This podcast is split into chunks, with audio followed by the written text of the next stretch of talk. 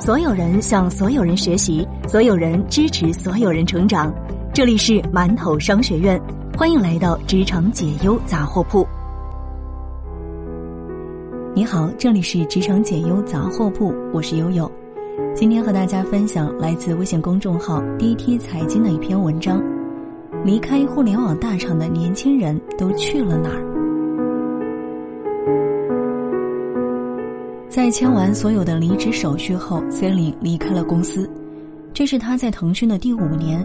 从入职的那天起，这份工作几乎满足了他对于完美工作的所有定义：大平台、高起点，匹配一线城市房价的高收入。但随着互联网黄金期的过去，无限的产品疯抢着用户有限的时间，大厂人的日子也不再像从前那样从容不迫。按他的话说。现在腾讯内部有很多产品的生命周期很短，短到连员工都没有听说过。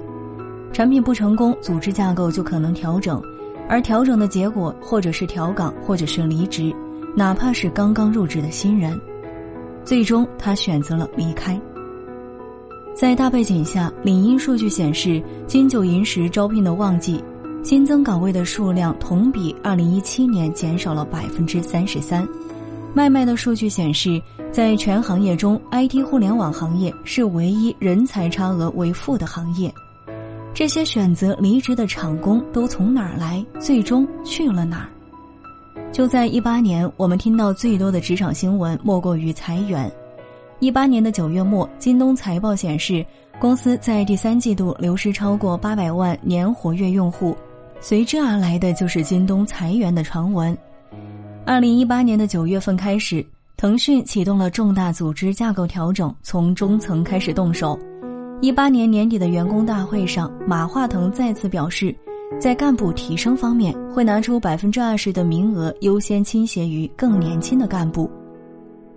这一系列的操作不仅对相应部门的员工产生了影响，也给别的公司的人敲响了警钟。没有绝对安全的工作，只有在合适的时候主动离职，谈一份还不错的收入才是正确的选择。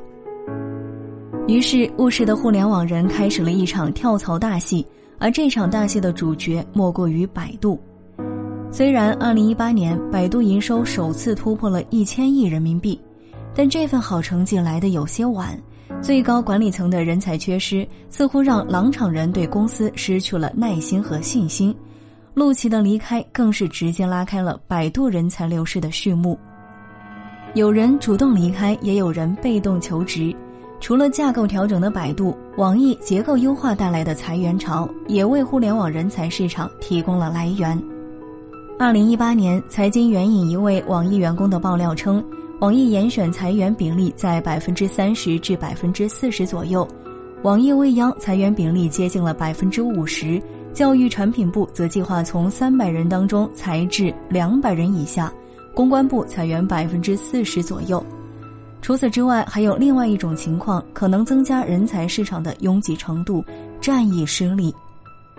那些本以为趁着互联网高速发展期多吃苦，达成连升 N 级、薪水翻 N 倍目标的年轻人，也开始打包行李，寻找着市场上更具性价比的 offer。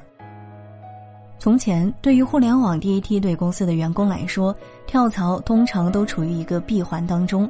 百度和腾讯的员工集中流向阿里巴巴的同时，阿里的员工首选跳往了饿了么、蚂蚁金服、优酷等阿里系的公司。但现在这个闭环正在打开，因为市场上出现了新的鲶鱼——字节跳动。二零一八年，字节跳动上位的势头凶猛，是全年人才流入量最多的企业。这家以个性化推荐算法为推动力的技术公司，实际上是劳动密集型企业。与站在时代风口的字节跳动大肆招人的做法不同，落寞贵族百度的招聘更加小而美，吸引专项人才提前布局未来。回过头来看，公司不断增加的业绩压力是扩招的动力，字节跳动就是最好的证明。这个做法并不新鲜。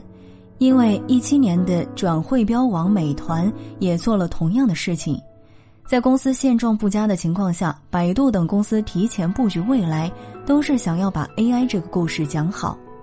但当互联网大环境总体遇冷的情况下，互联网人还要不要继续留在互联网公司，就要打上一个问号了。作家海明威曾经在《流动的盛宴》里写下了一句经典的：“假如你曾去过巴黎，这辈子巴黎都会在你左右。”但在二十世纪八十年代，许多冲着这句话千辛万苦赶赴巴黎的日本人，却因为巴黎和想象当中的模样大相径庭，最终患上了巴黎综合症，一种由于预想和现实间巨大差异而引发的心理疾病。中国的互联网也是这样，但在这里我们不管它叫巴黎，我们叫它围城。故事情节还是那样，有的人想进去，有的人想逃离。但无论如何，真实的情况只有互联网公司的人自己知道。